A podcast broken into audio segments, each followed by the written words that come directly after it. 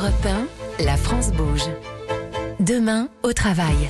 C'est le moment où l'on parle du bien-être au travail, de l'emploi, de formation. Qu'est-ce qui, euh, euh, en ce moment, vous, vous occupe à ce, à ce niveau-là, euh, Brigitte Courteau, chez, chez Free to Move? Il y a la restructuration dont on a parlé en, première partie d'émission. Forcément, ça change aussi pas mal de choses. Quand on, voilà, vous parliez même de fusion.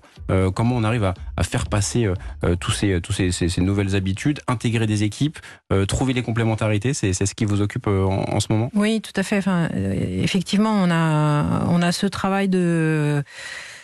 Nos deux grosses équipes sont allemandes et françaises. Euh, donc, bah, c'est un travail aussi de euh, comprendre euh, les qualités de l'autre et la différence de l'autre. Donc, c'est un travail qu'on fait et qui, qui est à faire et qui n'est pas évident, qui n'est pas intuitif hein, pour chacun. On pense toujours que l'autre s'il est différent, c'est qu'il n'est pas bien. Et en fait, non, il faut comprendre que s'il est différent, il va vraiment me compléter et ça peut être euh, extrêmement fort et c'est ce qu'on est en train de faire. Donc c'est cette première étape. La deuxième, elle est aussi euh, globale et générale hein, dans nos boîtes et Julien et Marin euh, l'expérimentera, Julien l'expérimente aussi aujourd'hui, c'est de trouver les talents qui sont prêts à trouver des solutions euh, euh, au quotidien, résoudre des problèmes, se battre comme des entrepreneurs. Donc ça, c'est un, énorme challenge. Le côté positif, c'est qu'on voit beaucoup de jeunes euh, comme Marin et Julien, qui sont prêts à s'enrôler dans des, dans des aventures entrepreneuriales et de les, de les faire grandir au quotidien.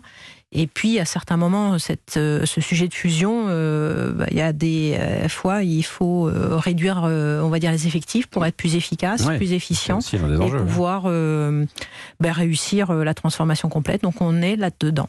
Effectivement. Et, sur cet aspect de, bien-être au travail, Julien Honard, sur le, covoiturage pour, pour Klaxit, on l'a évoqué un peu sur l'aspect euh, bah, je suis passager, euh, je suis un petit peu plus tranquille, je me fais, je me fais euh, amener au travail par quelqu'un d'autre. Ça fait partie aussi un peu de cette logique du message que vous pouvez faire passer. Ça, ça, ça peut améliorer le, le, trajet qui peut être parfois un peu compliqué pour, pour se rendre au travail.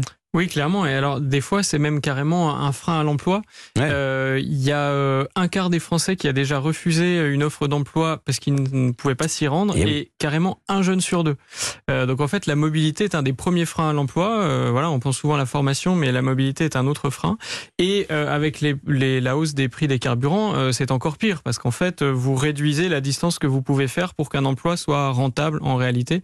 Et donc, le covoiturage pour ça est une vraie solution, et les employeurs l'ont bien Ouais, c'était important de, le préciser effectivement pour cet accès euh, à l'emploi. Alors on arrive déjà bientôt à la fin de notre émission. C'est l'heure de la saga de la France Bouge consacrée aujourd'hui à Rentecar.